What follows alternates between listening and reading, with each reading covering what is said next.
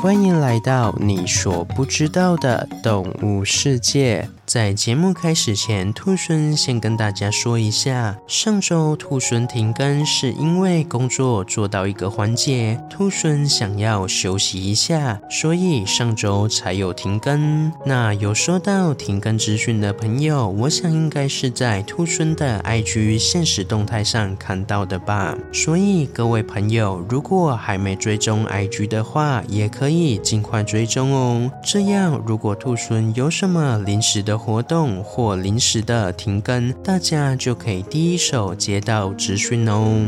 那另外再祝各位朋友中秋佳节愉快。那节目开始吧。第七十三集芭蕾舞，各位听众朋友大家好，我是兔孙。本次是由秋所投稿的主题，谢谢你的投稿。芭蕾舞是起源于意大利盛行于法国的一种古典舞蹈，其特色是配合剧情，用脚尖进行单脚的快速旋转、凌空跳跃、空中倒踢腿等技巧的展现。虽然技巧高超复杂，却给人一种优美、典雅、活泼且轻盈的感受，是一种极为高超的舞蹈。而在芭蕾舞的历史上，最著名的莫过于柴可夫斯基先生所创造的《睡美人》《胡桃钳》《天鹅湖》等三大剧本，其中《天鹅湖》的名气更是世界之最，也是至今所有的古典芭蕾舞团一定会演出的剧本之一，可见其经典不败。而兔孙今天就来带大家认识一下，不管是在芭蕾舞还是神话寓言，都有圣洁、高贵、忠诚的天鹅到底是什么样的动物吧？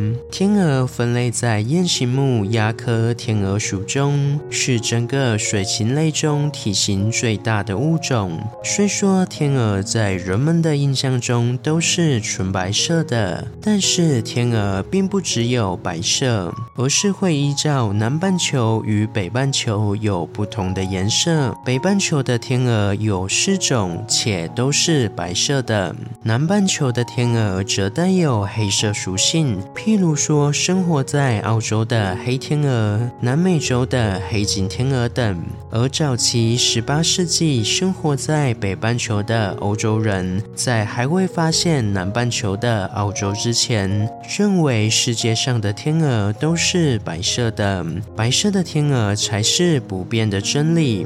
然而，这也不能怪他们，因为北半球的天鹅只有白色的，会这么想也无可厚非。但是现实总是会颠覆人们的想象。在澳洲人第一次旅行到南半球，第一次踏上澳洲这块土地时，眼前出现的天鹅竟然是黑色的，这让当时的欧洲人的世界观直接崩溃。而后，这种超越认知但却又真实存在的事物，就被称之为黑天鹅事件，而现代的人们再把黑天鹅事件更加定义成在预期之外且没有发生任何征兆或证明，一旦发生后就会产生极端影响的事件。最有名的黑天鹅事件莫过于二零零八年雷曼兄弟的金融海啸。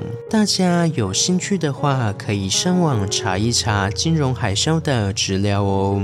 那话说回来，前面有说到天鹅是分类在鸭科，因此广义来说，天鹅也是鸭子的一员，所以天鹅可以说是比较大型的鸭子。不过说天鹅是大型的鸭子，终究只是广义上而已。从狭义上来说，它们两个还是有很大的差别哦。鸭子是对树鸭、硬尾鸭、秋沙鸭、潜水鸭、鸭亚科等五种亚科的总称。称，而天鹅单单是指分类在天鹅属的物种。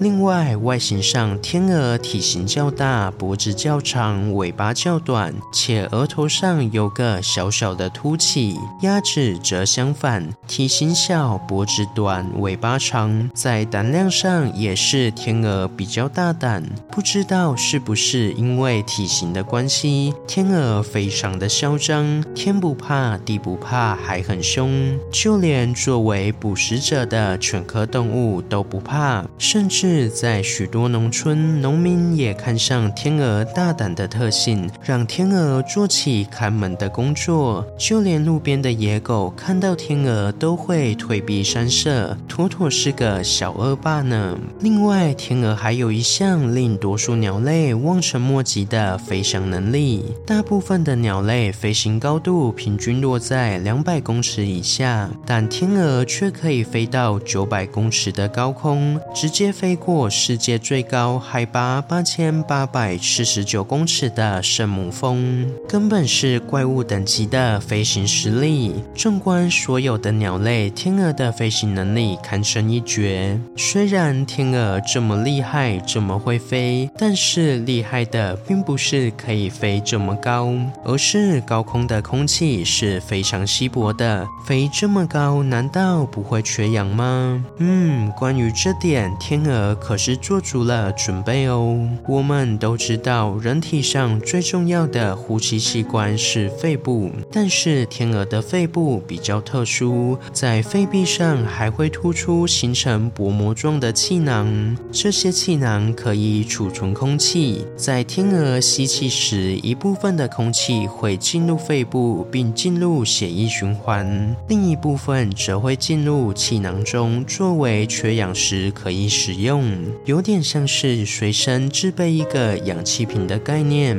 同时，天鹅在呼气时，气囊中的气会经由肺部，并进入血液循环。也就是说，天鹅不管是呼气还是吸气，腹部都会得到气体的供应。这种可以获得两次呼气的现象，被生物学家称之为为双重呼吸。而天鹅就是靠着双重呼吸，在空气稀薄的高空中，也能获取足够的氧气。好了，今天的故事就分享到这边喽。对天鹅有什么其他的想法？欢迎到底下留言。如果喜欢我的节目，也欢迎追踪订阅及分享给身边对动物、自然有兴趣的朋友吧。最后，想要鼓励兔孙的话，可以到 Apple Park 上给兔孙五星评价，或是点开赞助链接，给予兔孙小额的回馈。回馈的金额一部分也会捐给相关的动物福利机构哦。那我是兔孙，我们下次见，拜拜。下集预告：背上有星星的巨人。